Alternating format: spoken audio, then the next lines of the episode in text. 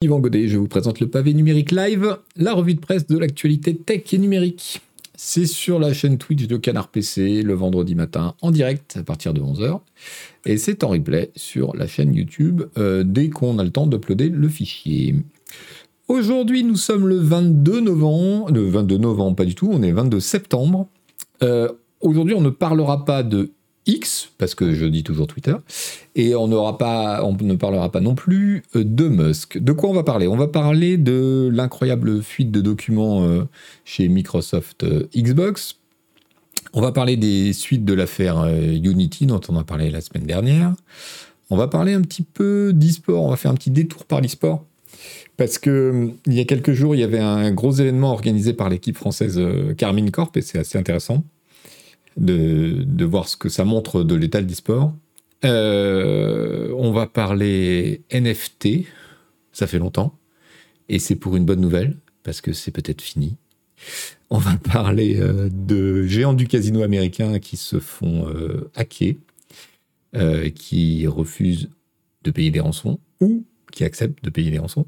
On va parler de l'US Army qui commande des HoloLens euh, supplémentaires à Microsoft, et puis euh, d'autres trucs euh, au passage, et notamment ce qui est tombé ce matin, c'est-à-dire la nouvelle position de la CMA, le régulateur de la concurrence anglais, par rapport à la fusion, enfin au rachat par Microsoft de Activision Blizzard. Voilà, bonjour tout le monde.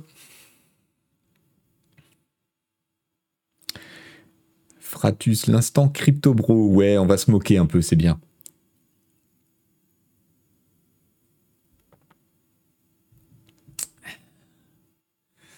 Coucou Toine512 et merci pour l'abo. Alors, attaquons. Pauvre Microsoft. Euh, à la suite d'une d'une bourde, hein, je crois qu'on peut le dire, euh, quelqu'un chez Microsoft a transmis euh, pour les rendre publics des documents qui n'auraient pas du tout dû l'être. Du coup, on sait pas mal de choses sur euh, un certain nombre de discussions internes de Microsoft. et de ses projets, et c'est assez intéressant. C'est toujours un petit peu savoureux, les leaks, comme ça, évidemment. Euh, cet article de Frandroid, euh, résume bien la question. Il est titré Xbox Series X refresh personnalisable, nouvelle manette. Ce document confidentiel dévoile les plans de Microsoft. On connaît désormais, nous dit Frandroid, la feuille de route confidentielle de Xbox jusqu'en 2030. Comment, grâce à la publication des documents du procès avec la FTC aux États-Unis, la Federal Trade Commission, concernant le rachat d'Activision Blizzard? Visiblement, il y a eu une erreur quelque part, car des documents non censurés ont été ajoutés en pièce jointe d'une transcription d'un témoignage de Phil Spencer, patron de Microsoft Gaming. Donc si j'ai bien compris, en fait, Microsoft a envoyé à la FTC dans un mail euh, des documents qui devaient être euh, publics, et par erreur, il y avait dans le même mail plein de documents. Donc les gens qu'ils ont reçus côté FTC ont tout rendu public, parce que c'était l'objet du mail. Euh, et c'est le bazar.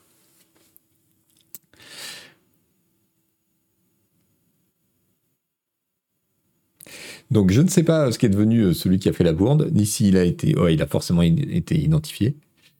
Euh, qu'est-ce qu'on apprend? On apprend qu'il va y avoir un... Alors, déjà, soyons prudents. tous ces documents datent de 2022 ou avant. Donc, il y a un certain nombre de choses qui sont euh, susceptibles d'avoir euh, changé, d'avoir été modifiées.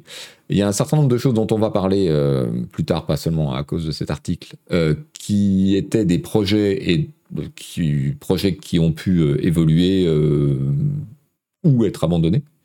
Donc, il ne faut pas non plus prendre pour argent comptant tout ce que ces documents montrent. C'est un état des lieux euh, à un moment donné des discussions entre euh, des dirigeants euh, d'une société.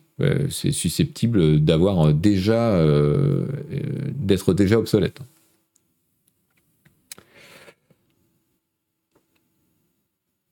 Donc oui, donc on apprend qu'il y, y avait, il y avait, il y a peut-être toujours un refresh de la Xbox série X qui est prévu avec un, comme vous pouvez le voir, un changement de look. Alors, que nous dit Frandroid? Pas de montée en puissance pour la console, mais une modernisation du design. Euh, plusieurs changements prévus sont en rapport avec l'environnement, packaging 100% recyclable, etc. Donc les images que vous voyez là, ce sont des, documents internes qui, euh, qui présentent euh, la chose. Alors le prix, on attendra de voir. Hein. Mais il y a quand même quelques améliorations. Passage au Wi-Fi 6E, au Bluetooth 5.2 et un stockage interne qui monte à 2 Tera. Mais comme vous voyez, ça ressemble désormais à un cylindre. Et apparemment, il y aurait un port USB-C euh, en Power Delivery euh, en façade. Et surtout, le truc, l'info, c'est plus de lecteur euh, Blu-ray. Donc, ça indique que voilà, Microsoft fait, a l'intention de faire une croix sur le, sur le marché physique du jeu. Alors, euh, sur la console, les choses ont beaucoup, beaucoup changé euh, en une dizaine d'années, voire même en cinq ans. On est aujourd'hui euh, autour de 70% de, jeux achetés en numérique. Mais pour les boutiques, ça reste quelque chose d'important parce qu'il faut savoir que les boutiques font très peu de marge sur la vente des consoles traditionnellement. Et qu'en revanche, elles font des marges sur la vente de jeux. Donc si demain et ça a toujours été le problème. Les constructeurs de consoles leur disent Ben non, mais il n'y aura plus de jeux à vendre. Euh, les boutiques sont moins intéressées à vendre des consoles.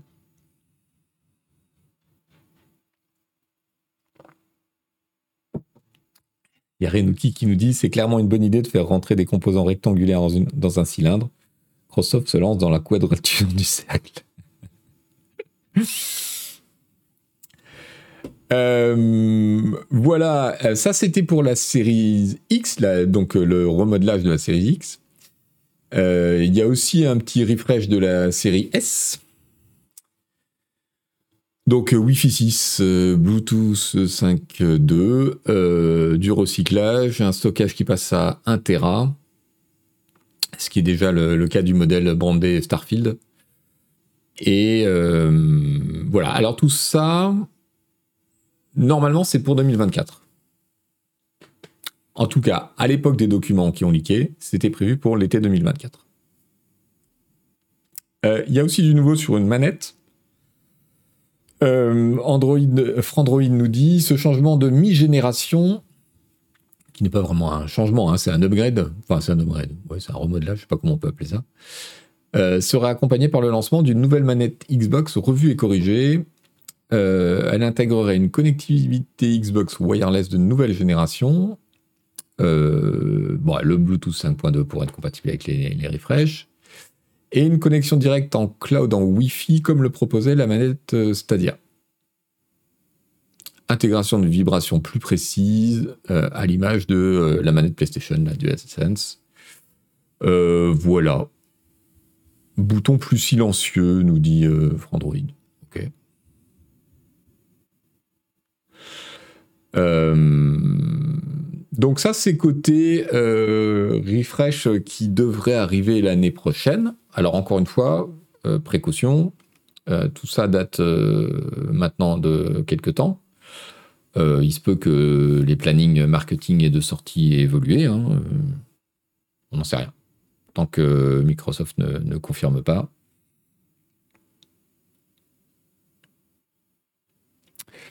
Euh, Java Hero nous rappelle, et c'est tout à fait à ça que je faisais illusion, les boutiques avaient boycotté à l'époque la PlayStation euh, Go parce qu'elle était euh, seulement online. Effectivement, les boutiques ne voulaient pas vendre une console qui n'avait pas de cartouche parce qu'il n'y avait pas de jeu à vendre avec. Bon, ceci dit, ça date. Hein. Aujourd'hui, tout le monde sait très bien que le marché a changé. C'est 70% en, en démat, même sur console. Donc, euh, bon, les chaînes spécialisées, genre euh, au hasard, Micromania et compagnie, euh, on sait bien qu'ils ne peuvent pas compter sur les, sur les jeux vidéo éternellement. Que la route, l'évolution naturelle aujourd'hui, c'est de supprimer les lecteurs de disques. Donc, il y aura sûrement d'autres solutions. Il y aura sûrement aussi des fermetures de boutiques.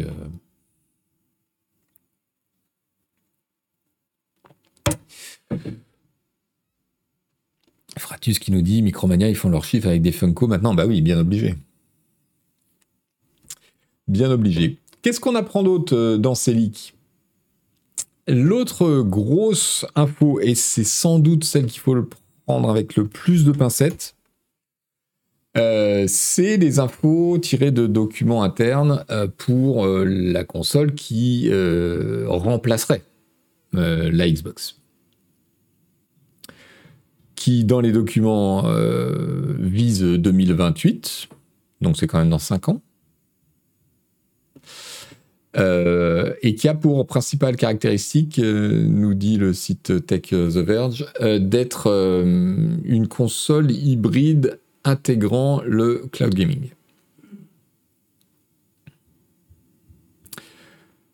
tout ça est assez flou la présentation marketing interne euh, de Microsoft euh, indique des jeux cloud hybrides, euh, donc qui.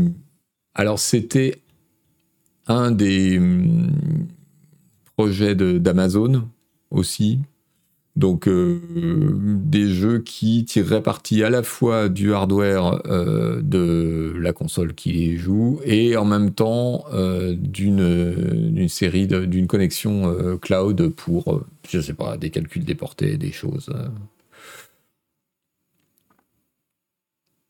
Donc tout ça date de mai, ce sont des infos qui datent de mai 2022. ça fait plus d'un an. Euh, bon, voilà.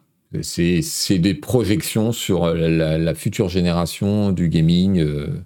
Alors, il faut bien imaginer que dans ces grosses boîtes, et en particulier euh, Microsoft, qui est un peu organisé en silo, chaque département doit régulièrement présenter des plans à long terme et comment il va s'intégrer aux autres départements, comment tout ça. C'est de la promo, du marketing, de la pub en interne. Ça peut être exagéré, ça peut changer, ça peut être euh, juste une proposition qui euh, est validée ou non et on n'en sait rien. Bref, il faut prendre tout ça un peu, euh, un peu calmement, quoi. Mais en tout cas, c'est intéressant de voir dans quelle direction ils réfléchissent. Ça, c'est sûr. Et la présentation est, assez, est assez détaillée parce qu'il y a tout un rétro-planning de des dates auxquelles il faudrait, euh, enfin des, dates importantes d'avancement du projet, des dates auxquelles il faudrait euh, fournir aux développeurs des informations, etc. Donc bon, c'est intéressant aussi d'avoir un œil dans ce, dans ce fonctionnement interne. Il y avait aussi des comment dire des indices euh, qui euh, laisserait indiquer euh, qu'il y aurait une sorte de, console ou d'écran sans fil qui permettrait, qui serait un compagnon ou un complément de la console.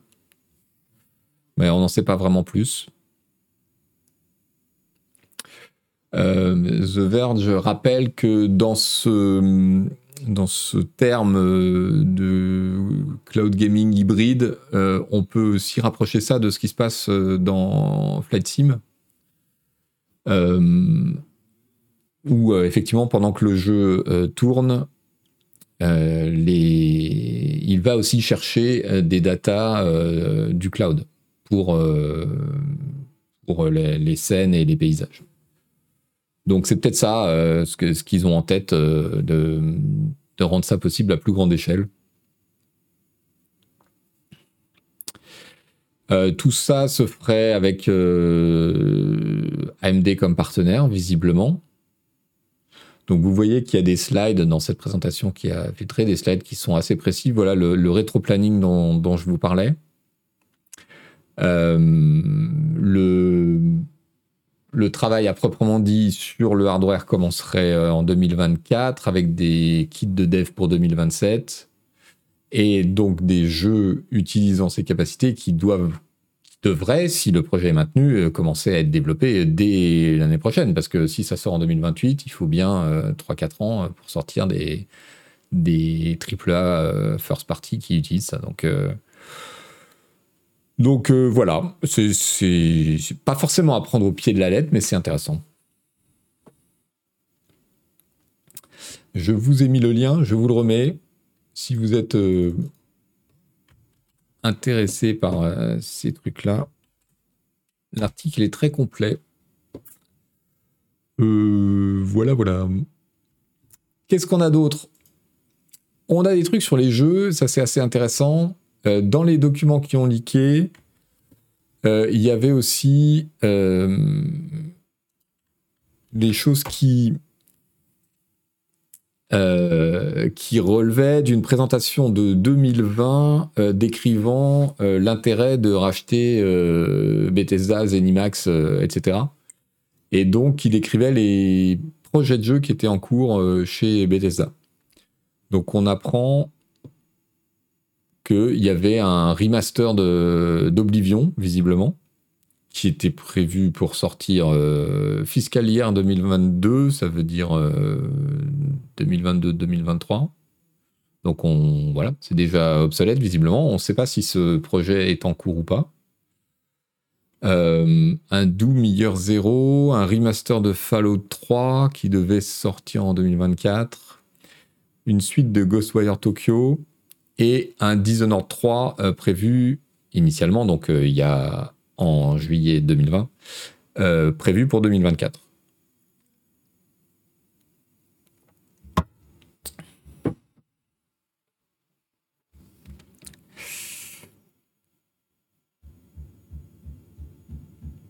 Euh, euh, voilà, alors ça c'est le truc qui est le plus à prendre avec des pincettes parce que évidemment ça date déjà d'il y a plus de trois ans.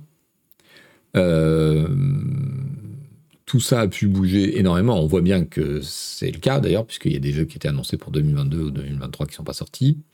on ne sait pas si les projets sont toujours en cours, s'ils ont été abandonnés, si c'était juste des perspectives vagues euh, qui ont été obsolètes six mois après, ou euh, voilà. Bon, on sait qu'il y aura probablement un Dishonored 3, c'est pas une énorme surprise. Euh, les remasters de Fallout 3 et Oblivion, je trouve ça plus surprenant personnellement.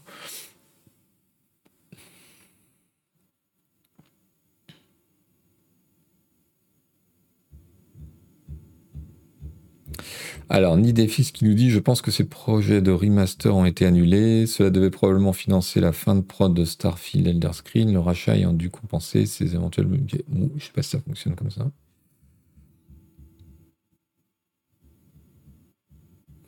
Alors, il y a eu tout aussi, vous avez peut-être vu passer, euh, il y a eu tout un truc autour de Microsoft avait l'intention de racheter Nintendo, machin.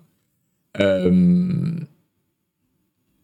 c'est un truc qui a été monté en épingle. En fait, c'est une conversation, mais vraiment light, entre, par des emails entre les gens de, de Microsoft. Et euh, à un moment, Phil Spencer répond à une suggestion en disant euh, racheter Nintendo, ce serait absolument incroyable. il dit ce serait un aboutissement, un rêve, machin, mais il dit aussi dans son mail, mais c'est quasiment impossible parce que parce que voilà. Euh, mais bon, c'est euh, tous les grosses boîtes de la tech et du jeu vidéo euh, ont rêvé de pouvoir racheter Nintendo. C'est juste que Nintendo est pas à vendre. Donc voilà, c'était pas un projet. donc voilà, si vous voulez, si vous voyez passer ça, prenez-le avec des grosses grosses pincettes. C'est, il, il, est finalement assez anodin ce mail.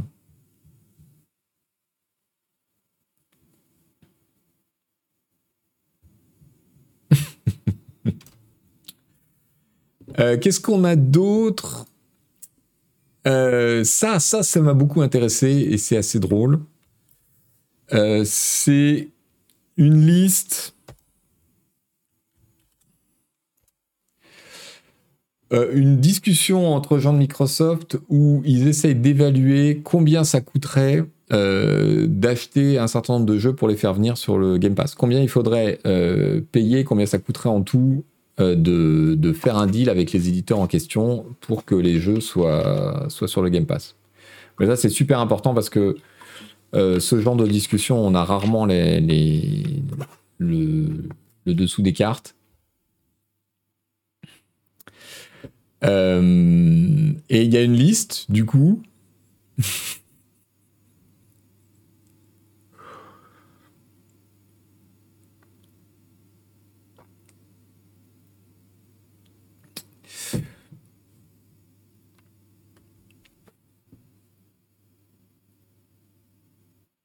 Alors, toute cette, discussion, le contexte de ces mails qui sont échangés, c'est que euh, Starfield est repoussé euh, assez d'assez loin. Il tient pas les dates prévues initialement et euh, Phil Spencer et les cadres de Xbox se rendent compte qu'ils ont un gros trou dans les sorties prévues pour le Game Pass. Ils ont 16 mois de trou avant d'avoir des jeux first party un peu excitants qui, qui tombent. Euh, et tout ça euh, très rapidement après le début du cycle de vie de la Xbox, c'est genre un an et demi ou deux ans. Donc c'est une vraie cata. Donc ils sont dans la position où ils se disent comment on va faire Il nous faut des titres à sortir dans ce trou. Comment on va faire pour, euh, combler ce trou de façon à ce que les abonnements au Game Pass continuent Voilà, ça c'est le contexte de la discussion. Et c'est pour ça qu'ils jettent des idées par mail pour savoir quel jeu il faudrait prendre, quel serait l'intérêt, etc., etc. Et donc les estimations sont assez rigolotes parce que euh, vous avez la liste là. Donc euh, Lego Star Wars 35 millions de dollars, Dying Light 2 50 millions de dollars. Il y a City Skyline 2 avec euh, on sait pas, c'est assez rigolo. les jeux Rockstar, donc il y a Red Dead Redemption 2 et Grand Theft Auto 5. C'est très curieux qu'ils soient dans cette liste, enfin qu'ils y aient pensé. Bon, remarque, ça, ça coûte rien d'essayer. Et c'est les seules euh, estimations qui sont en mois. Euh, tout le reste, c'est du, euh, du paiement comme ça. Là, Red Dead 2, ça, coûte, ça coûterait, d'après eux, d'après leurs estimations, ça pourrait coûter jusqu'à 5 millions par mois de présence dans le Game Pass. Et Grand Theft Auto, malgré son âge, 12 à 15 millions par mois de présence dans le Game Pass. C'est ouf. Euh, le jeu qu'ils estiment le plus cher, et dans les conversations, euh, ils estiment que c'est vraiment euh, le truc qu'il faut avoir, c'est Star Wars Jedi Survivor, qui est estimé dans la liste à 300 millions. 300 millions de dollars pour ça. et le truc évidemment rigolo, c'est Baldur's Gate 3, qui est estimé à 5 millions.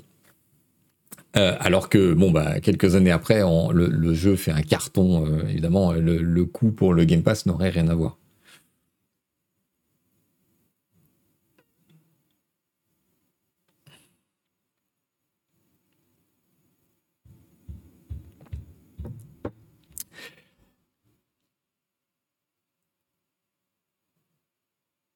Euh, bon, il y a des jeux dans l'histoire qui ont été repoussés, évidemment, donc qui n'ont pas. moi, j'étais assez surpris par le. Le truc qui peut-être me surprenait le plus, c'était le Lego Star Wars. Je trouvais ça. Donc, il y a certainement des, raisons. Ça doit être des jeux assez populaires euh, en usage, mais euh, je m'y attendais pas trop. Et Star Wars Jedi Survivor à 300 millions, là, j'avoue que je. Donc le mirage, l'Assassin's Creed euh, d'Ubisoft, ils y croyaient chez Microsoft. Hein 100 millions. Ils étaient payés. Alors, encore une fois, ça, ce sont des estimations de ce que ça pourrait coûter, parce qu'ils sont en train d'échanger des idées. Ça ne veut pas dire qu'ils trouvaient que c'était qu'ils allaient le faire ou qu'ils trouvaient que c'était une bonne idée. Euh, un certain nombre de ces titres, euh, l'estimation est là, et après on décide euh, oui ou non. Non, c'est trop cher, non, ça vaut pas le coup c'était euh, une estimation de combien demanderaient les éditeurs, enfin les détenteurs des droits de, ces gens-là. Le Lego Star Wars, nous dit l'article, il, est arrivé dans le Game Pass l'année dernière. Et Gotham Knights, il arrive. il arrive.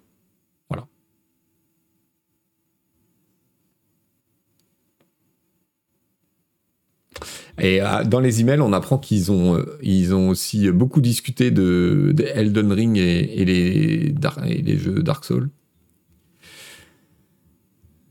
Donc, euh, et, on ne sait pas s'ils sont toujours en train d'en parler. En tout cas, l'idée c'était d'avoir tous les, Dark Souls dans le, Game Pass euh, au moment de la sortie d'Elden Ring ou, pas longtemps autour.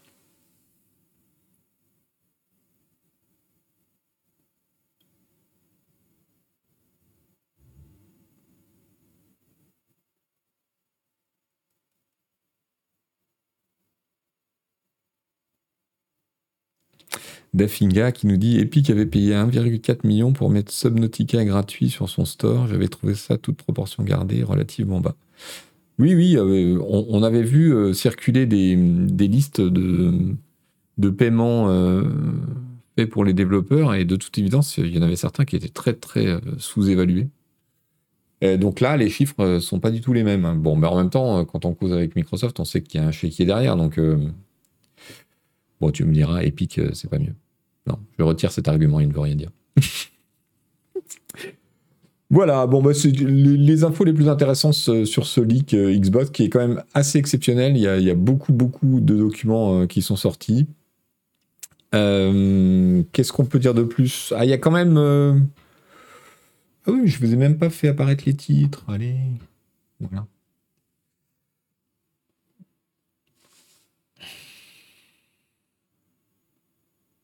Ce que je trouve proprement hallucinant dans ce genre d'infos, c'est la manière dont les millions s'empilent comme si c'était des unités.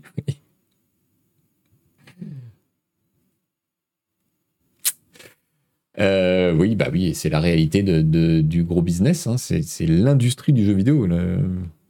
L'important, c'est le mot industrie, en l'occurrence. Euh, passons à la suite. Microsoft a quand même une bonne nouvelle. C'est tombé ce matin assez tôt, euh, donc ce vendredi 22 euh, septembre. La CMA, la pardon, euh, donc l'autorité de régulation de la concurrence anglaise, qui vous vous en souvenez peut-être, on en avait beaucoup parlé ici à l'époque, avait décidé de bloquer le rachat par Microsoft de Activision Blizzard sous des prétextes qui étaient euh, enfin des prétextes, non pas des prétextes, avec une argumentation, disons, euh, qui était très, on va dire, surprenante pour être euh, poli. C'est-à-dire que ceux qui avaient principalement bloqué les experts de la CMA, c'est le principe, le futur marché du cloud gaming.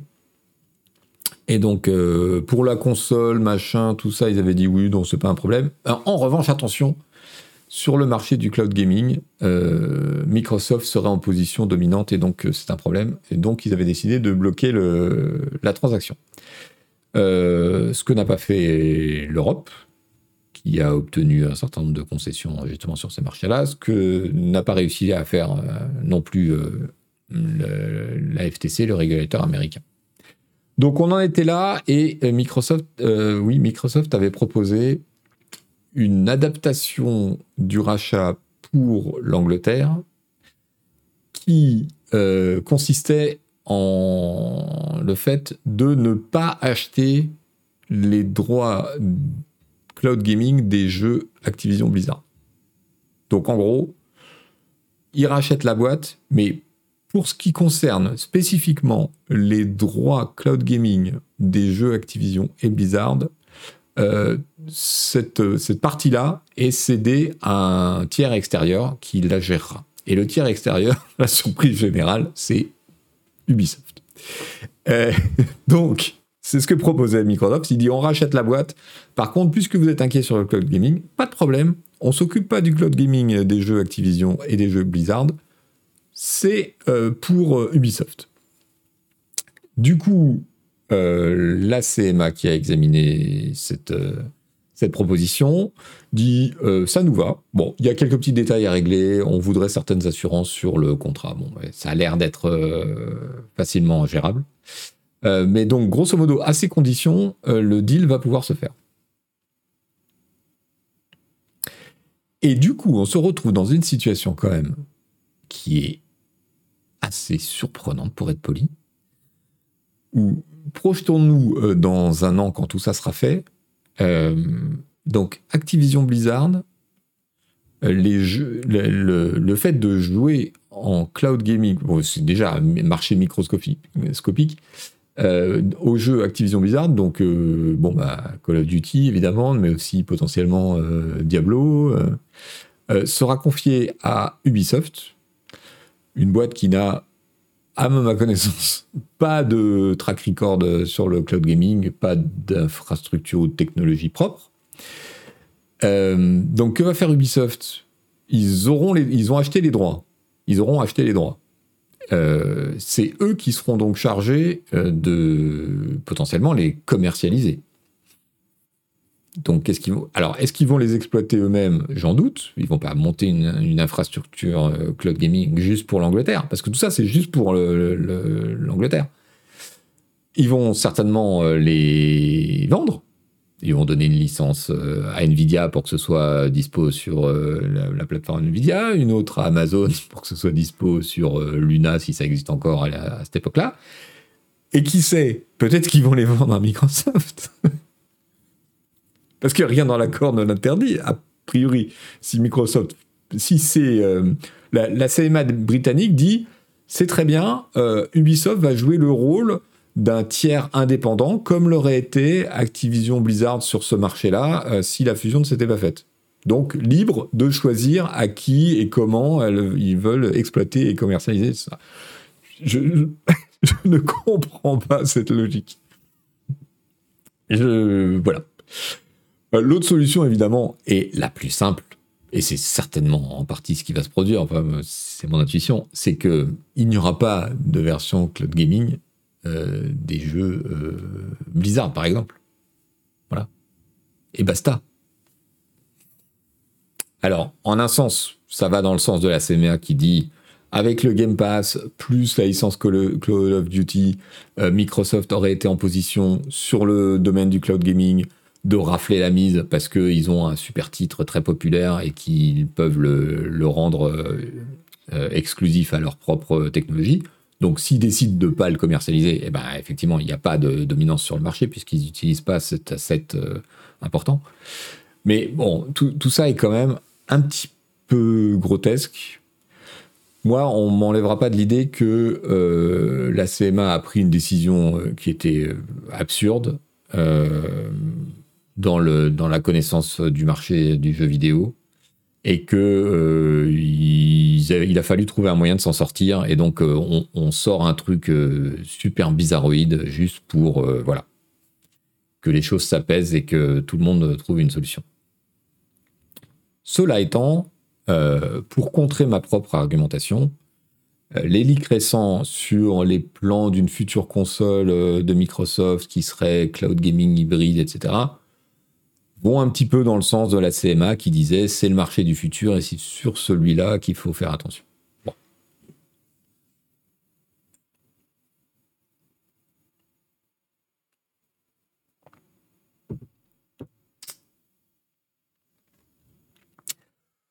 Voilà. voilà. Comment Ubisoft s'est retrouvé dans ce truc-là et qu'est-ce qu'ils vont en retirer? Alors ça, en revanche, c'est un point d'étrangeté et de, grande curiosité. Ubisoft va payer pour acheter les droits? Bah oui. Ouais, Alors je sais pas combien, je sais pas, mais oui, ils vont. Euh, du coup, le deal c'est que avant euh, ou au moment du rachat d'Activision Blizzard, il va y avoir une transaction avec Ubisoft qui va acquérir euh, les droits cloud gaming de, des propriétés intellectuelles Activision Blizzard. On pourrait imaginer une, exploitation cloud gaming sauf pour les UK. Mais oui, je, pense.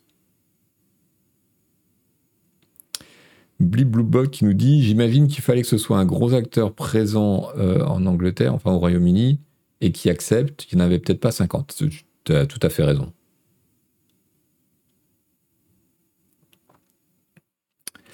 Tout à fait. C'est certainement la, plus grosse part de l'explication. Il n'y avait pas 15 000 entités euh, capables de faire ça. Bon, et voilà. Hein. Voilà, voilà. Alors, dans le monde du jeu vidéo, qu'est-ce qu'on a d'autre? La, semaine dernière, on a beaucoup parlé euh, de, de la polémique autour de Unity Merci de Grali pour labo. Euh, Qu'apprend-on cette semaine? Alors, ça n'a pas beaucoup bougé. Euh, The Verge, je vous link un article qui euh, cite un certain nombre de développeurs indépendants qui ont. Ils sont combien? 19. 19 euh, développeurs européens essentiellement, avec pas mal de développeurs mobiles, qui ont posté une lettre ouverte en disant que tant que Unity ne revenait pas sur ses décisions de, changement de son modèle économique, euh, eux, euh, comment dire, débranchaient le système de monétisation de leur jeu qui euh, dépendait de, Unity. Donc, c'est le truc qui s'appelle Iron Source et Unity Ads. Euh, donc en gros, essayez de taper Unity au porte-monnaie en disant euh, bon bah voilà, si vous faites ça, nous euh, on n'utilise plus vos solutions euh, de monétisation, donc on vous prive de, de chiffre d'affaires. Euh, je suis pas sûr que ça fasse vraiment bouger l'aiguille de la balance parce que voilà, c'est pas grand chose, c'est 19. Alors il y a quelques gros quand même, il y a Voodoo, Azure Game. Euh, bon. Par ailleurs, euh, ces gens se tirent aussi une balle dans le pied parce que les développeurs mobiles qui désactivent euh, la monétisation de leurs jeux, euh, c'est souvent des jeux gratuits, c'est chaud quoi.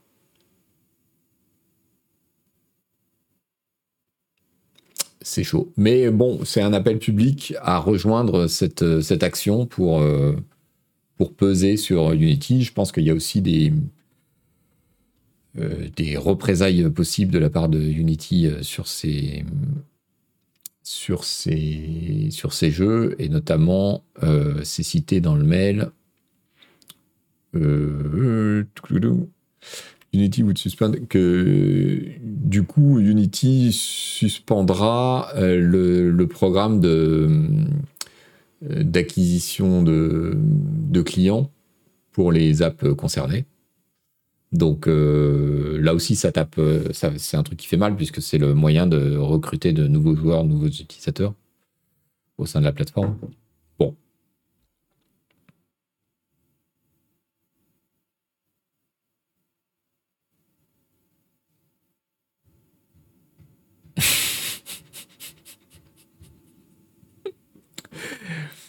Euh, Qu'est-ce qui s'est passé concrètement? Donc ça, c'était une petite initiative dont je, voulais euh, faire l'écho, parce qu'après tout, effectivement, euh, si tous les développeurs se- s'unissent dans ce sens-là, ça peut changer la balance, mais c'est pas 19 compagnies qu'il faut. Unity, de leur côté, ils ont juste posté un tweet, il y a 4 jours, en disant... allez, on va se le traduire à l'arrache. Nous vous avons entendu, nous nous excusons pour la confusion et l'angoisse provoquée par la politique euh, blablabla. Euh, Nous écoutons et discutons avec les membres de notre équipe, la communauté, les clients, les partenaires, apporterons des modifications à cette politique.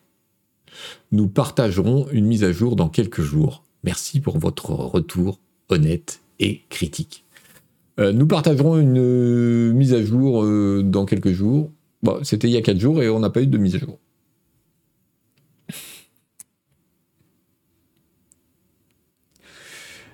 Euh, du coup, par rapport à ça, euh, il y a eu un, post intéressant du développeur euh, Rami Ismaël.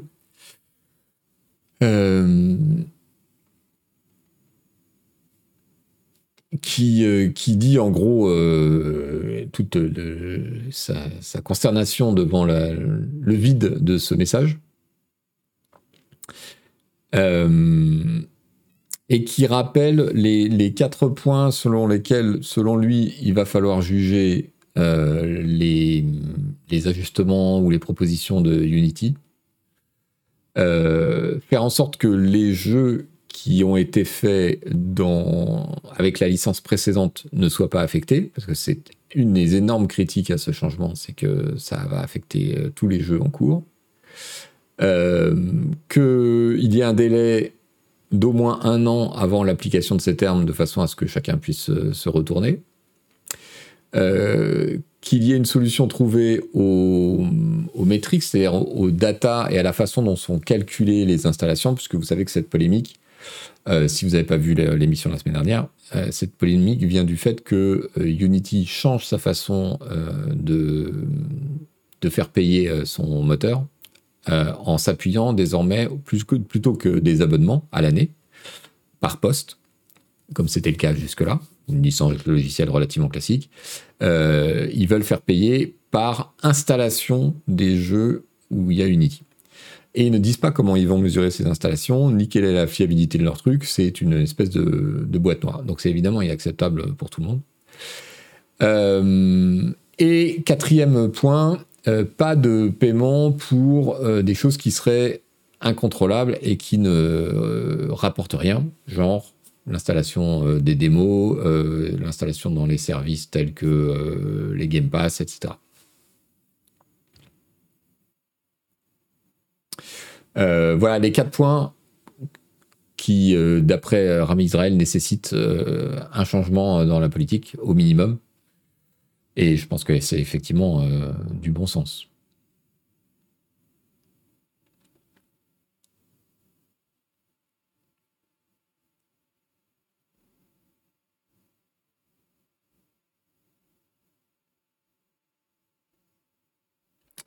C'est confondant d'amateurisme, dit Fulgur. Je ne suis pas sûr que ce soit de l'amateurisme. J'ai quand même l'impression que tout ça est assez euh, délibéré.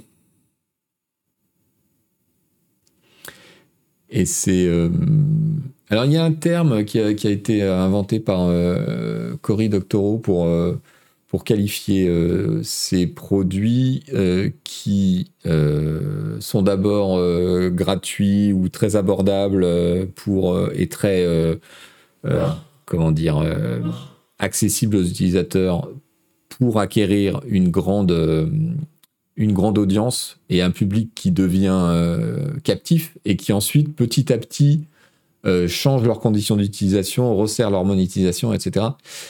il parle de euh, enfitification en, anglais. Donc, euh, ce processus, euh, voilà. Donc, c'est la l'équivalent, ce serait la merdification d'un logiciel ou d'un programme. Donc, la merdification progressive d'une offre d'un produit. Qui fait que au début c'est tout bien, tout content, donc vous l'utilisez partout, vous en faites, et puis au fur et à mesure, on serre les vis petit à petit jusqu'à ce que euh, bah, les gens se retrouvent coincés parce qu'ils l'utilisent depuis longtemps, ils se sont formés dessus, ils ont beaucoup investi dessus et ils se retrouvent avec un produit qui dont l'utilisation n'a plus rien à voir avec euh, le démarrage. La merdification euh, des logiciels.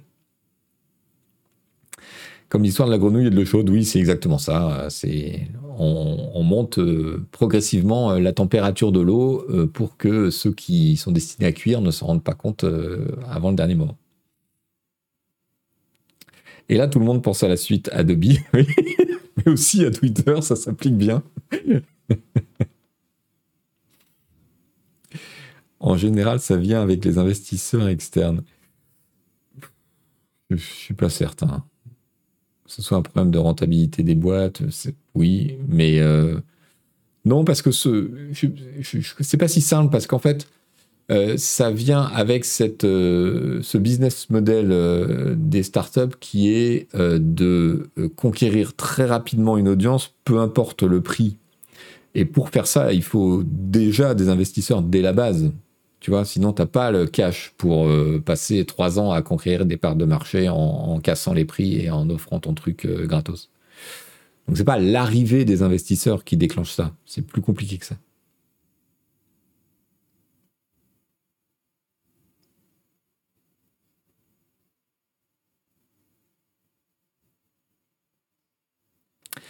La suite Adobe, c'est un peu différent, ça a toujours été cher, ils n'ont pas attiré leur base sur neuf bons marchés. Justement, leur argument, c'était même que c'était un truc premium. Non, c'est pas vrai. Quand ils ont lancé InDesign, par exemple, pour la mise en page, euh, c'était une solution qui était euh, beaucoup, beaucoup, beaucoup moins chère que ce qu'on avait avant euh, avec Express. Mais beaucoup, beaucoup moins cher. Et depuis, c'est fou.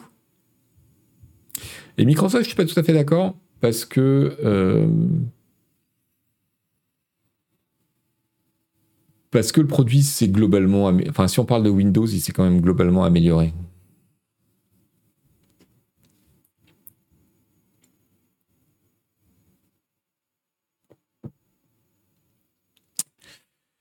Donc, euh, donc voilà, on va voir. On va voir ce qu'annonce ce publiquement et concrètement surtout Unity Scardo nous dit dans le chat, d'après Ars Technica, les patrons de Unity, donc je suppose, ont annoncé lors d'une réunion générale repartir vers du revenu sharing. Donc, au-dessus d'un seuil plutôt que leur truc de nombre d'install. Revenu sharing, ça veut dire prendre un pourcentage sur le chiffre d'affaires. C'est le, le modèle d'Unreal, c'est, un modèle relativement courant, c'est-à-dire que c'est gratuit, par exemple, jusqu'à un certain chiffre d'affaires, ou euh, c'est une somme symbolique, et puis au-delà euh, d'un certain nombre d'installs, d'un certain nombre de chiffres d'affaires, et eh ben, euh, c'est une licence qui prend X% du, chiffre d'affaires généré avec la technologie. À voir, on attend du concret en tout cas. Euh, je voulais faire un petit détour par euh, l'e-sport et la Carmine Corp et vous faire lire. Alors, c'est un article de la spécialiste euh, tech du Figaro, Chloé Voitier, qui a couvert euh, le week-end dernier euh, l'événement de la Carmine Corp, l'événement e-sport de la Carmine Corp à, Paris La Défense Arena. La Défense Arena, pardon. et c'est assez. L'article était exceptionnellement gratuit, ce qui n'est pas le cas d'habitude dans le Figaro. Et c'est assez intéressant. donc, elle raconte ce que c'est que euh, la Carmine Corp. Donc, euh, c'est une structure e-sport euh, qui a été, qui est animée et créée à l'origine par des streamers, et notamment le plus connu d'entre eux, c'est Kameto. Donc, ce sont des gens qui sont streamers, influenceurs et qui en plus font vivre cette structure. Et ce qui est assez intéressant, c'est une structure assez particulière parce qu'elle génère une communauté extrêmement motivée et euh, notamment, euh, on a vu que, par exemple, euh, leur équipe de League of Legends, qui, qui jouait pas les premiers rôles pendant très longtemps, qui était même l'équivalent de deuxième division, avait un soutien, une influence, une audience qui était sans rapport avec son niveau de compétition, vraiment par une espèce d'identification.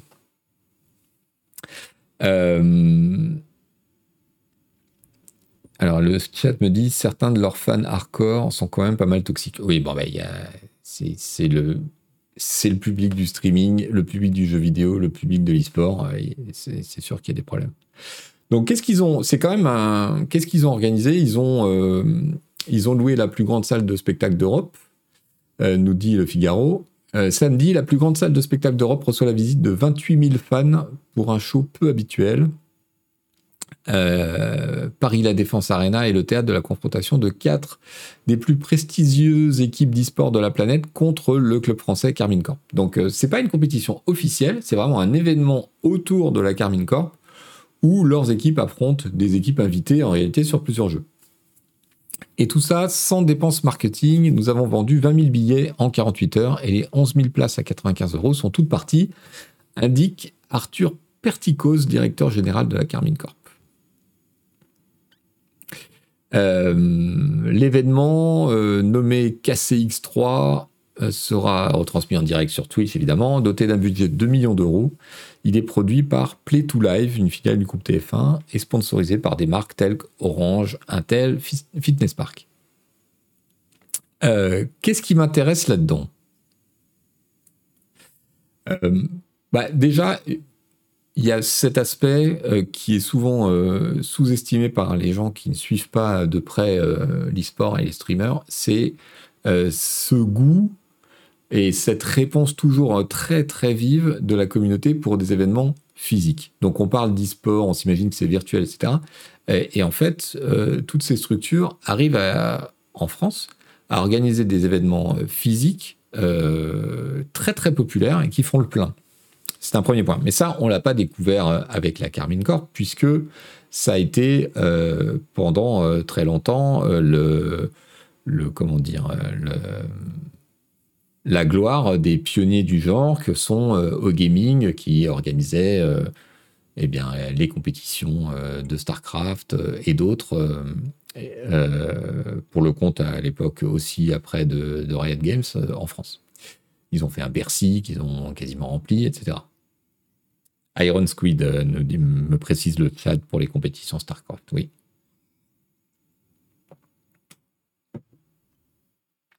Ce sont des choses qu'on a vues aussi récemment parce que un paquet de streamers autour de, de Squeezie ont organisé des compétitions sportives mécaniques euh, deux fois, euh, il y a eu euh, des compétitions sportives organisées sur le, sur le terrain avec des équipes de streamers qui jouent au foot.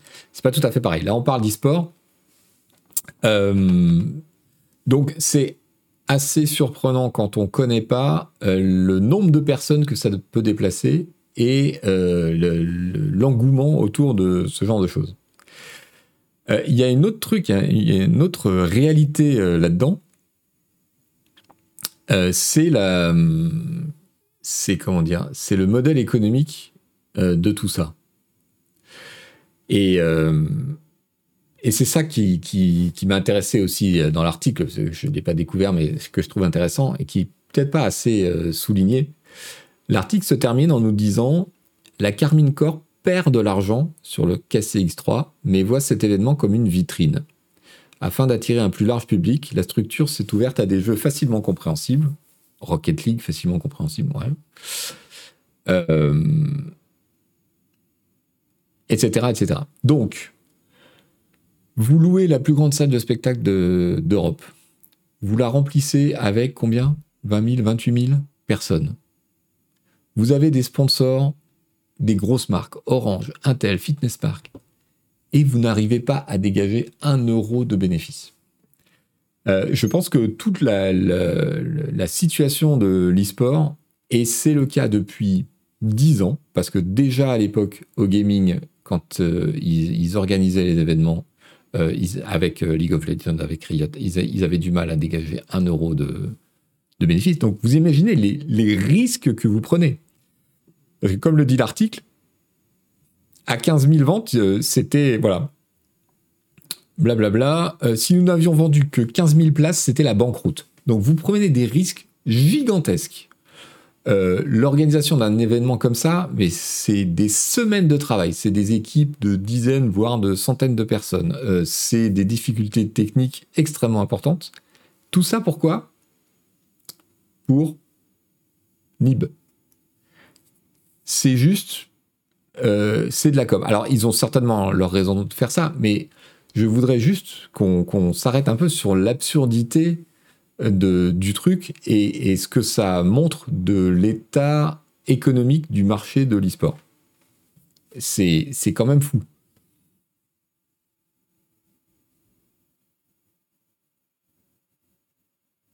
Aucun euro déclaré, la payeterie était en liquide. Non, non, c'est pas ça le problème.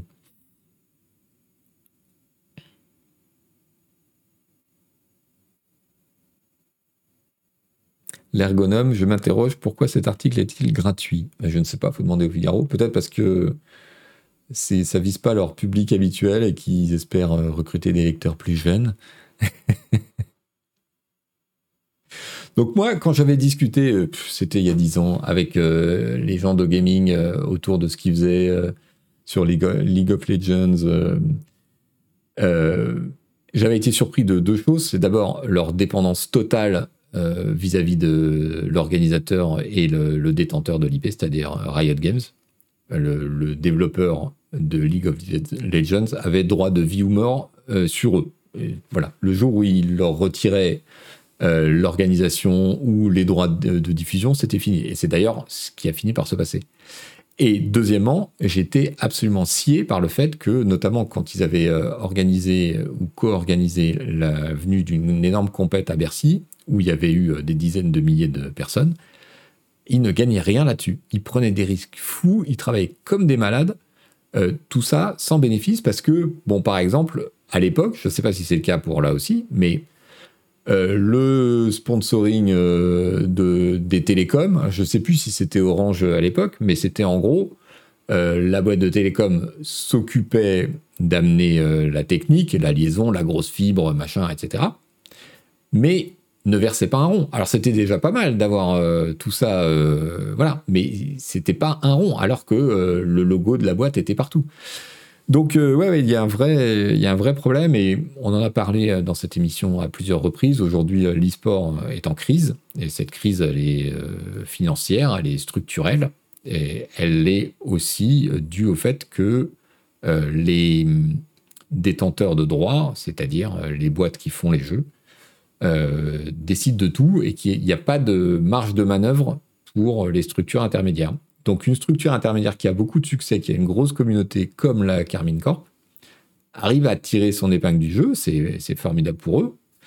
Euh, mais sur ce genre d'événements qui sont des, succès populaires, n'arrive pas à tirer un bifton. Je trouve ça quand même extrêmement fou.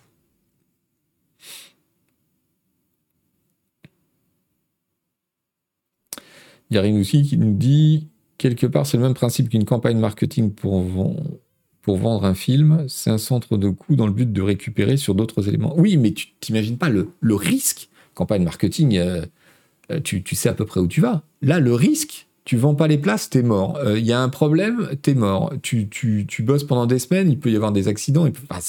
c'est gigantesque comme entreprise, un événement comme ça. À Maël, je suis toujours sceptique devant ce genre de calcul. Ça me fait penser aux pétroliers qui se vendent eux-mêmes le pétrole après raffinage avec une marge énorme pour pleurer qu'ils ne gagnent. Non, non, je t'assure que c'est pas le cas là.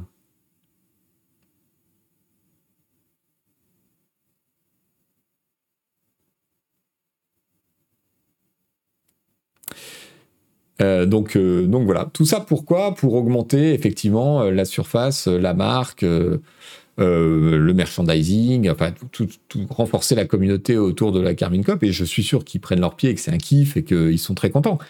Mais quand on prend quelques pas de recul et qu'on regarde la façon dont ça se passe et, les, équilibres financiers, les rapports de force dans tout ça, c'est quand même, euh, quand même un peu surprenant. Bref.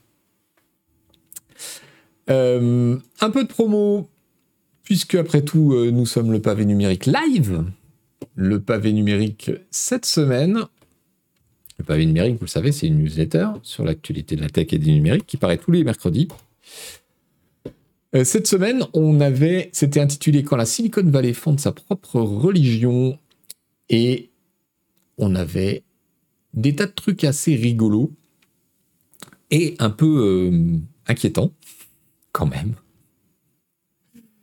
des taxis volants, des crypto-bros, euh, des, IA qui, euh, qui font des leurs. Et pour les abonnés euh, payants à la newsletter,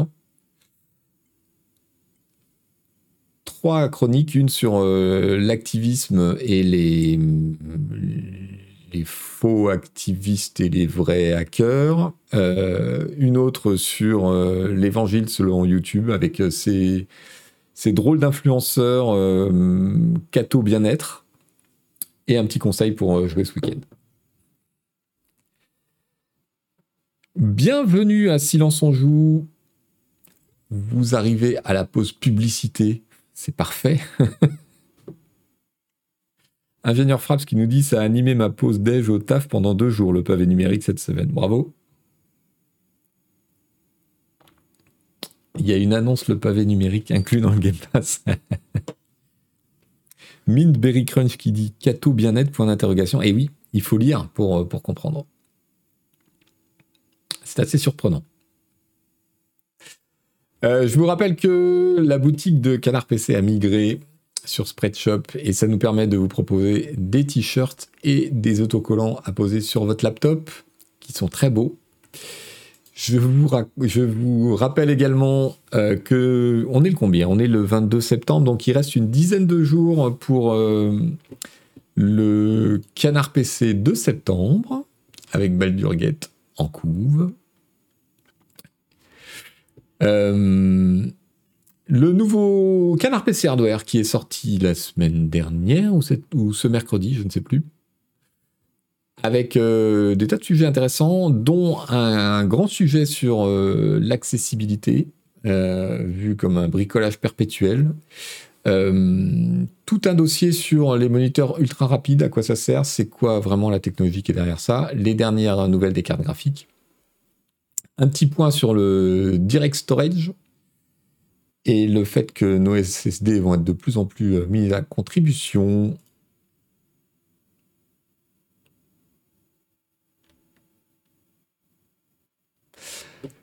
Voilà, voilà. Euh, on a aussi, depuis peu, c'est sorti cet été, une offre euh, numérique au mois renouvelable. Donc voilà, 5,50€ par mois pour accéder au site, au PDF des magazines sur nos apps et sur notre kiosque par rapport à des magazines qui sont à 7,90. Donc voilà, si vous êtes abonné numérique, que vous ne voulez pas sortir l'argent d'un coup, vous pouvez prendre l'abonnement mensuel désormais.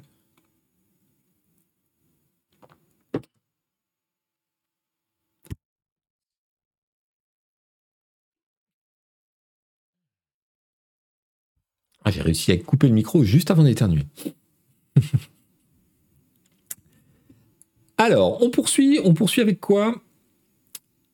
Un peu de magouille et de piratage. Alors, on commence doucement avec euh, un piratage qui n'en est pas un, mais qui est un peu quand même une magouille. Ce sont ces, euh, IA génératives qui ont euh, qui se sont entraînées sur tout ce qu'elles ont trouvé sur le web, y compris des livres piratés dans certains sites interlopes et donc euh, qui sont capables de, de, produire du texte plus vrai que nature euh, à la façon d'un certain nombre d'auteurs. Eh bien, ces auteurs se rebiffent, figurez-vous. Et donc, CNBC nous apprend que euh, certain nombre de grands auteurs US, John Grisham, George et R. Martin, et d'autres qui font partie d'une agence en fait américaine, ont porté plainte contre OpenAI pour euh, violation de copyright. Et ils accusent OpenAI d'avoir entraîné euh, son IA générative euh, sur les textes protégés de ses auteurs sans leur accord. Je pense vraiment qu'il va falloir arrêter de nommer ces agrégateurs de textes comme étant des IA. Ouais, on dit IA générative. C'est ce qu'il y a de, euh, bon, c'est pas la première fois, mais là, ce sont des figures un peu, euh, un peu proéminentes. Du coup, euh, du coup quoi? Vous savez qu'il y, a le même problème avec les images. Il y a des illustrateurs qui, qui ont porté plainte aussi.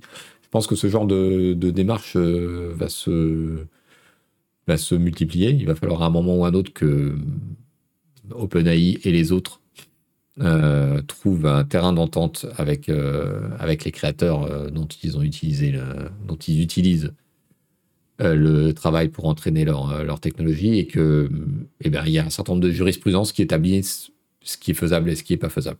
Bon, en tout cas là, c'est des noms un peu clinquants, donc ça, ça change un peu la donne. On est d'accord qu'OpenAI n'est pas du tout open. On est, on est bien d'accord, oui.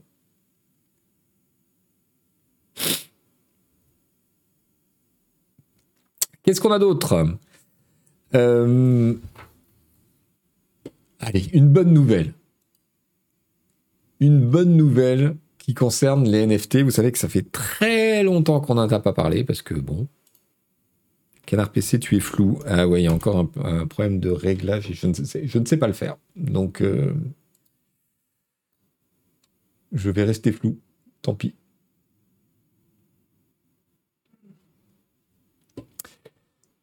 Euh, Petapixel nous dit 95% des NFT euh, ne valent plus rien.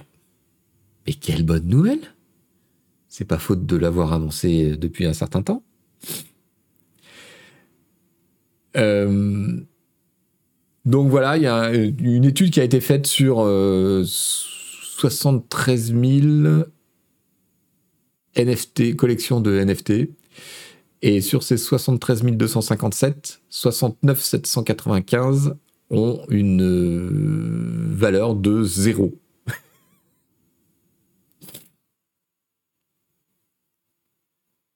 La technique du doigt, c'est quoi? C'est essayer de faire... Euh, ouais. Si, ça marche, on dirait. On est tous très étonnés et on espère que ça va être la fin de cette de cette escroquerie, puisque c'est une escroquerie. Voilà. Donc évidemment, tout, ça se, passe dans un contexte de d'effondrement des cryptos, de procès à répétition, de reprise en main des autorités financières fédérales américaines sur un certain nombre de, de lascars qui faisaient n'importe quoi avec les, crypto-monnaies. Euh, et ben voilà, tant mieux qu'on se débarrasse enfin euh, de tout ça.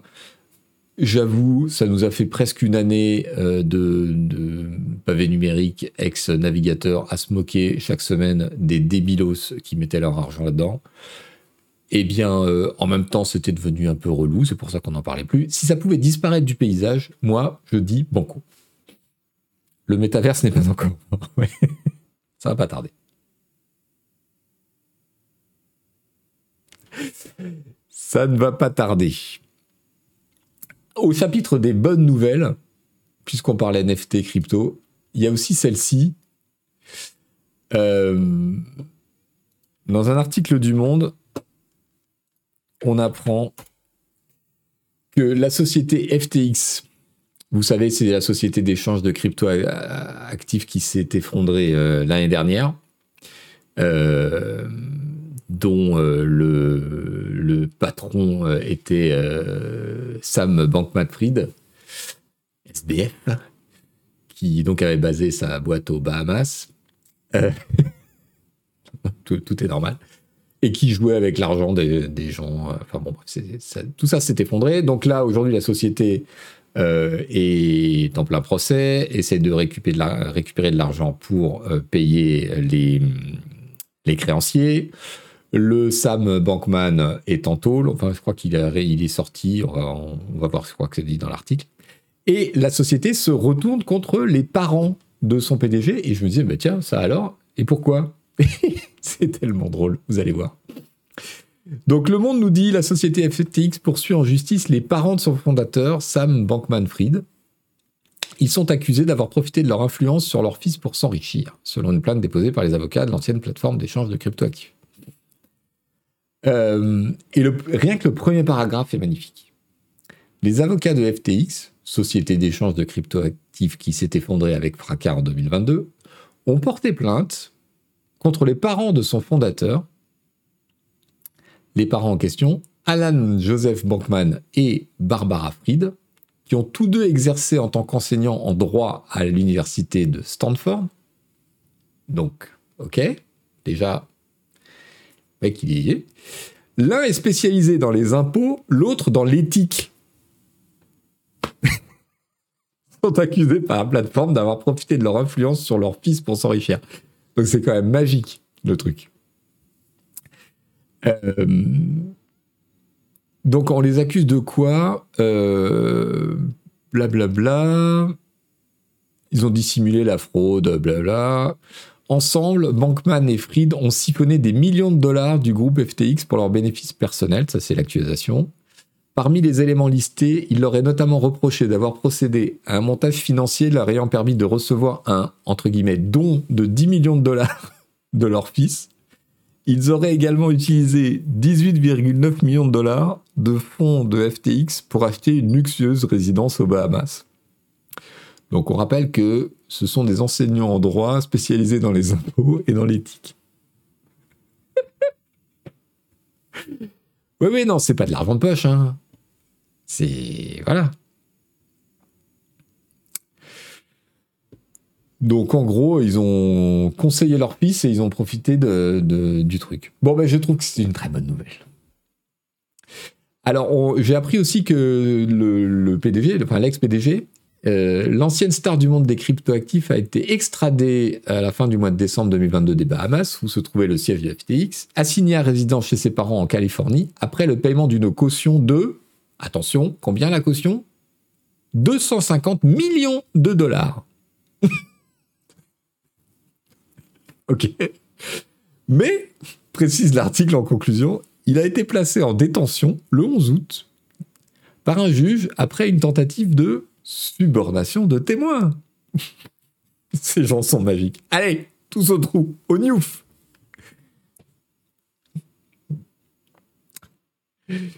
Voilà, voilà, voilà. 250 millions de dollars de caution et le mec, il est sorti. Hein. Donc, il les avait.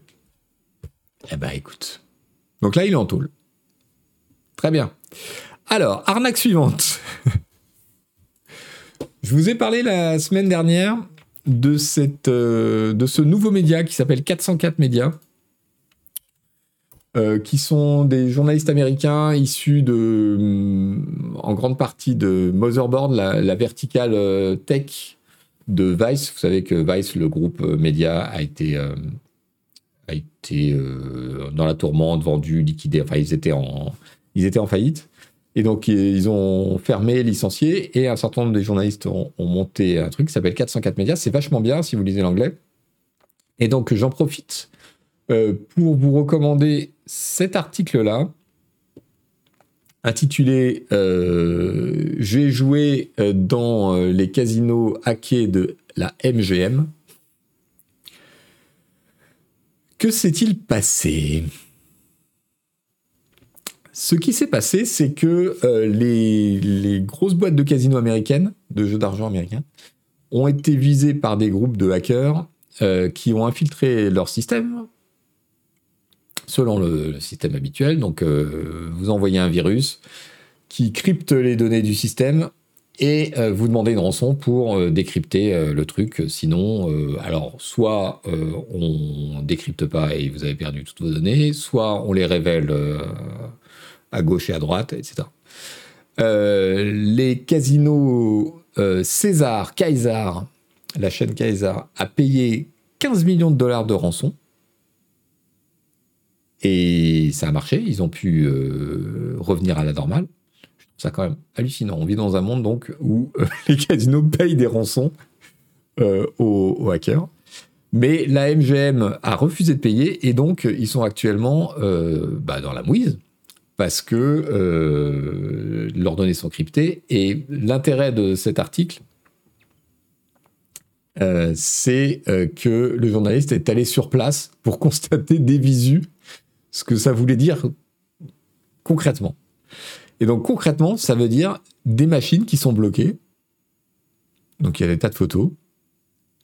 des, des parcs entiers de machines, voilà ici, euh, qui sont derrière des barrières parce qu'elles sont euh, inutilisables. Mais euh, ce, qu'il raconte aussi dans son article, ça va bien au-delà. C'est-à-dire que vous savez, ces entreprises américaines de casinos, c'est aussi des hôtels, des restaurants, etc.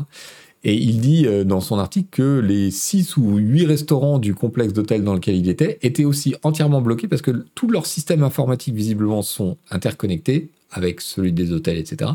Et donc il n'y avait plus de, commandes électroniques au restaurant, plus de login électronique à l'hôtel. En fait, c'est la paralysie quasi complète, quoi. Et le personnel devient fou, forcément.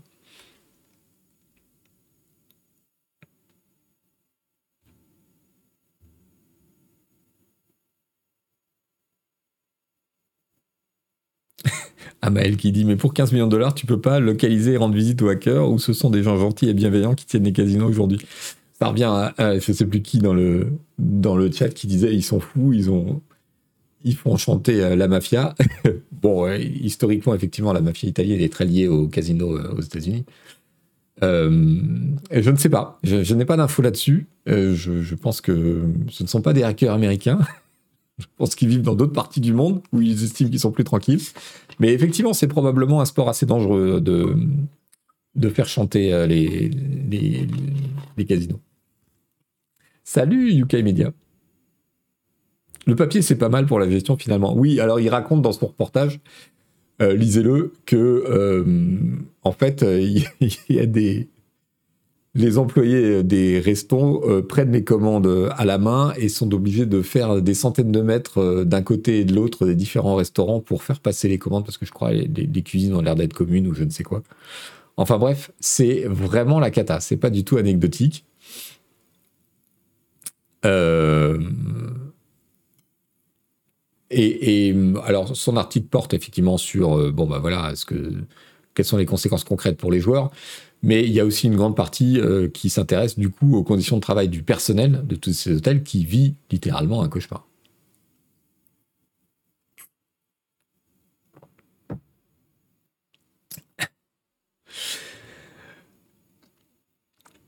Qu'est-ce que j'ai d'autre pour vous?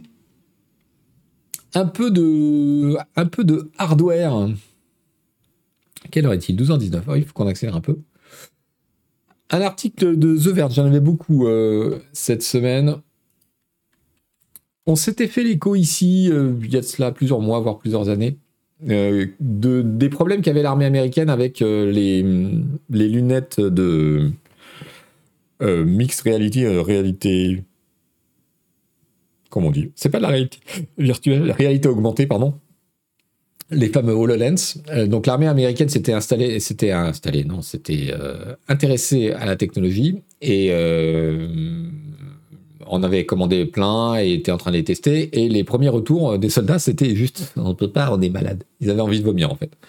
Donc il y a eu tout un truc avec le, ce budget-là et Microsoft a fait évoluer son, produit. Et donc la nouvelle du jour, c'est que euh, les retours euh, sont bien meilleurs, les soldats n'ont plus envie de vomir. Et donc l'US Army euh, accélère la commande de, cette techno pour, la tester dans les équipements.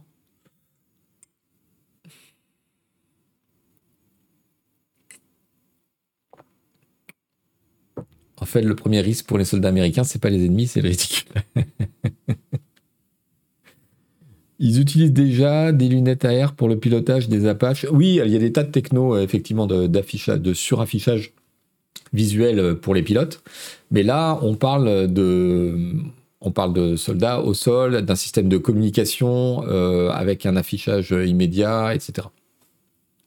On sait aujourd'hui, avec la guerre en Ukraine, que les technologies euh, sur le champ de bataille euh, sont en pleine effervescence. On parle des drones, on parle d'un certain nombre d'autres choses. Donc euh, voilà, ça va dans ce sens. Et c'est pas très étonnant. Ce sont des petits budgets hein, à l'échelle de l'armée américaine. C'est des tests. On parle de quelques dizaines de millions de dollars, je suppose. Ouais, 20 millions de dollars. Donc c'est un peu anecdotique. Euh, mais ça montre, euh, ça montre aussi que ben voilà, l'interconnexion entre les boîtes de la tech et les GAFA américaines et le complexe euh, militaro-industriel euh, est, est, réel. C'est pas nouveau, mais, mais c'est réel. Ça reste, ça reste d'actualité. Autre chose, alors c'est pas sexy, mais je voudrais attirer votre attention là-dessus.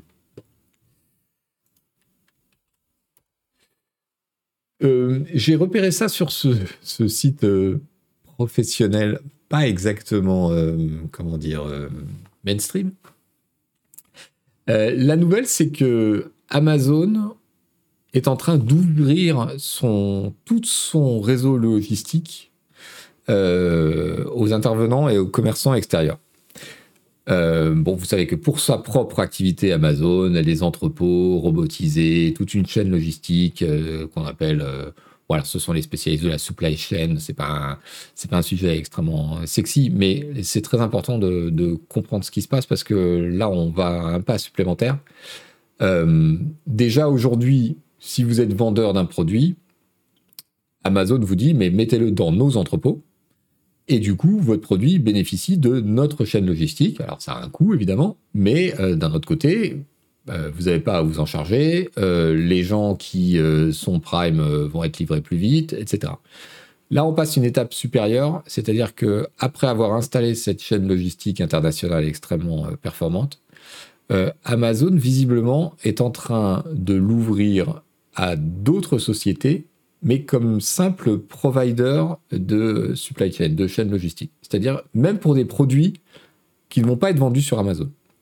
Donc si demain je, lance euh, un site, euh, un e-store euh, quelconque, et que j'ai des boutiques, par exemple, aux quatre coins de la France, je vais pouvoir aller voir Amazon, et leur dire bon ben voilà, euh, je veux pouvoir euh, entreposer euh, mes paquets à tel endroit et pouvoir les faire circuler d'une de mes boutiques à une autre, et ça sans jamais vendre sur Amazon.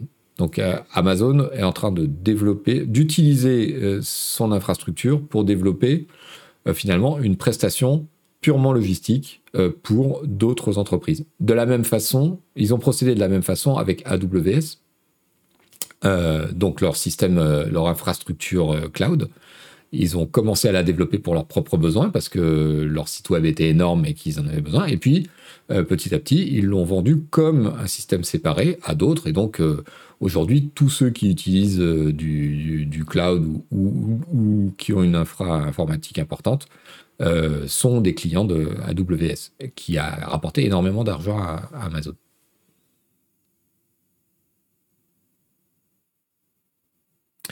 Fratus qui nous dit ben, ça va mettre encore plus de camions qui puent avec chauffeurs sous-payés sur les routes. On vit une époque merveilleuse. Alors, je ne suis pas sûr que les autres boîtes qui font du transport euh, soient meilleures ou pires qu'Amazon. Je ne sais pas comment tout ça s'organise.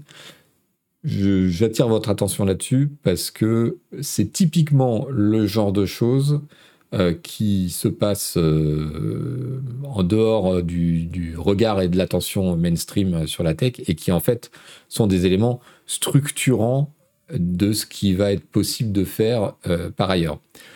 Notez bien que AWS, par exemple, ça permet à des boîtes euh, de monter euh, des projets extraordinaires en utilisant le savoir-faire et la structure d'Amazon, qui paye pour ça. Hein. Mais donc cette histoire de supply chain, quitte à avoir de toute façon des entrepôts Amazon partout, qui ne soient pas utilisés que par Amazon et que ce soit finalement une ressource facilitée pour d'autres boîtes, ça peut avoir un effet bénéfice. Après, il y a tous les problèmes de transport, effectivement, et de, euh, d'impact euh, écologique. Mais on peut imaginer qu'à terme, ce soit euh, des véhicules électriques qui passent d'un, entrepôt à l'autre. C'est un autre genre de problème.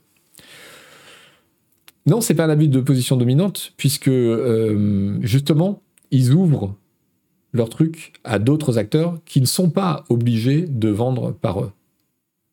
Tu vois, c'est comme. Euh, voilà, euh, c'est.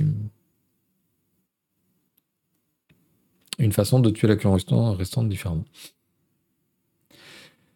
Genre Dernier duvet, des véhicules électriques, des trains, bah n'importe quoi, ouais. Si le fret pouvait euh, être un peu plus, comment dire, respectueux de l'environnement, ce serait pas mal.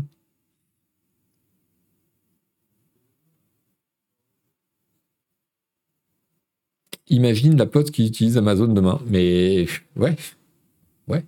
Mais, j'imagine des tas de choses. Et si je vous en parle, parce que j'imagine la distribution de la presse, euh, avec un système actuellement euh, de d'une chaîne de distribution euh, qui est qui est pourrie, qui est cassée, qui a beaucoup de mal.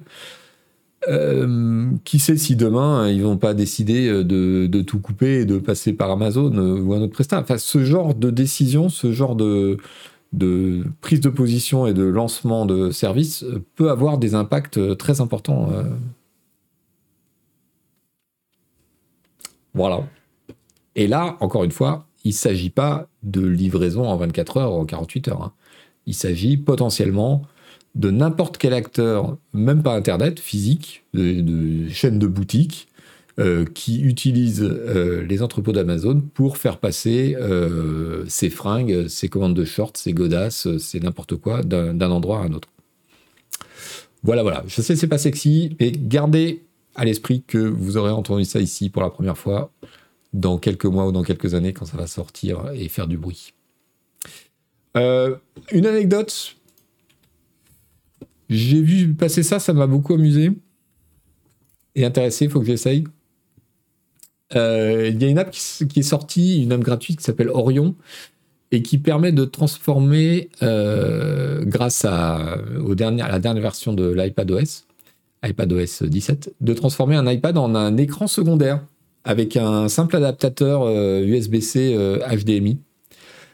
je sais, c'est un user case assez étroit, mais moi qui utilise pas mal les iPads à la maison, ça m'a intéressé et je crois que je vais essayer. Et je ne connaissais pas cette appli. Voilà, Orion. Donc voilà, je passe vite parce qu'on n'a plus beaucoup de temps, mais euh, ceux qui savent, savent, et si ça vous intéresse, vous le savez déjà.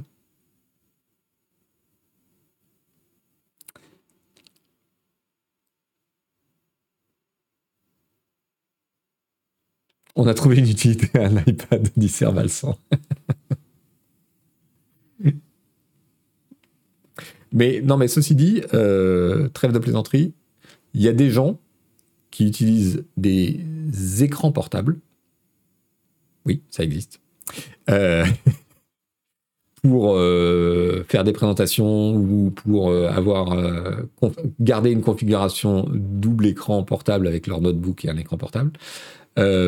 si ça marche suffisamment bien, ça peut remplacer le fait de se trimballer un, un, 15 pouces ou un 17 pouces portable. Voilà, je dis ça, je dis rien. Je sais que ça ne concerne qu'un tout petit peu de tout petit peu de personnes. En écran secondaire, j'y pense. Voilà, il y a quelqu'un qui, qui a le même problème que moi. Pas trop de place sur le bureau, exactement. Si tu fais beaucoup d'hôtels dans la semaine, c'est intéressant aussi. Exactement, ça évite euh, pour les gens qui voyagent ou euh, qui sont en vacances, se brancher euh, avec les galères pas possibles sur la télé pourrie de la chambre d'hôtel pour avoir le truc sur un écran un peu plus grand, etc. etc. Ça m'a servi pour jouer à la PS5 quand la télé est occupée. Ah mais voilà, il y a des gens dans le chat qui comprennent l'intérêt de cette solution. C'est pas à ça que ça sert un laptop. Si, ça peut, mais quand tu as une console, ça peut servir à autre chose. Euh, et l'image montre bien que ça peut servir à d'autres trucs. Voilà. Allez, on passe. C'est l'heure des bonbons. Il est midi et demi. J'avais pas grand chose à vous proposer aujourd'hui. Alors, une petite vidéo euh, qui est passée devant moi sur Insta.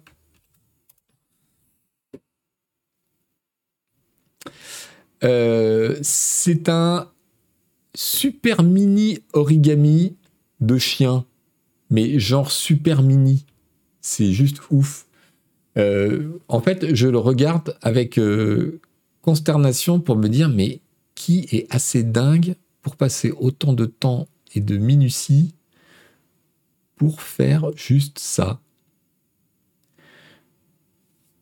J'avoue, j'ai du mal à comprendre la motivation de cette personne.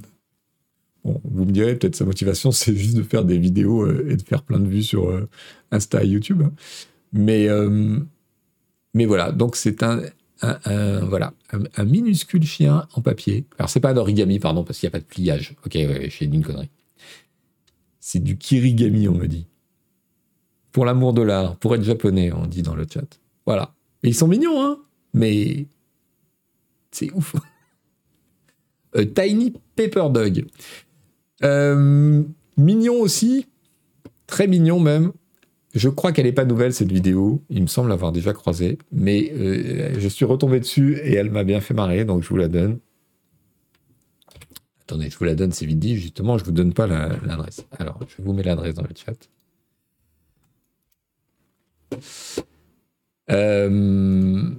Il est midi et demi, c'est l'heure de manger. Pour vous, pour moi, mais aussi pour les marmottes qui n'ont pas froid aux yeux.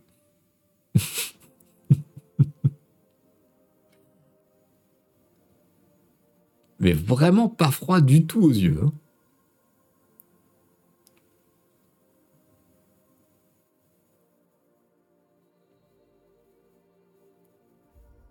Tranquille. Il y a une suite. Elle est mignonne la marmotte, avouez.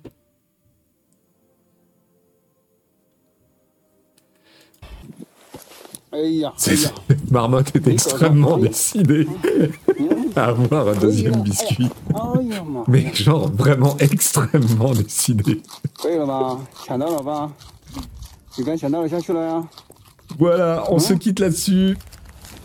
Euh, merci à toutes, merci à tous d'avoir suivi euh, le pavé numérique en live. Je vous rappelle que vous pouvez soutenir euh, la chaîne et la newsletter, bien entendu, la chaîne Twitch en vous abonnant et la newsletter, devinez quoi, en vous abonnant aussi. C'est tous les mercredis. L'inscription est gratuite, il y a du contenu gratuit, mais si vous nous soutenez, vous avez un peu plus de contenu que les autres. voilà, bon vendredi, bon après-midi, très bon week-end. On se retrouve, eh bien, ma foi, le 29 septembre, c'est-à-dire euh, vendredi prochain, si vous avez pris cette émission en cours de route, le replay sera disponible sur la chaîne YouTube de Canard PC, euh, sous peu. Et puis sinon, on se retrouve eh bien en direct. Euh, c'est gratuit. C'est sur la chaîne Twitch de Canard PC le vendredi à partir de 11h du matin.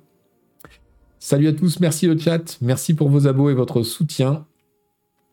On va faire la bise au roi d'Angleterre et au pape. Allez, ciao, bye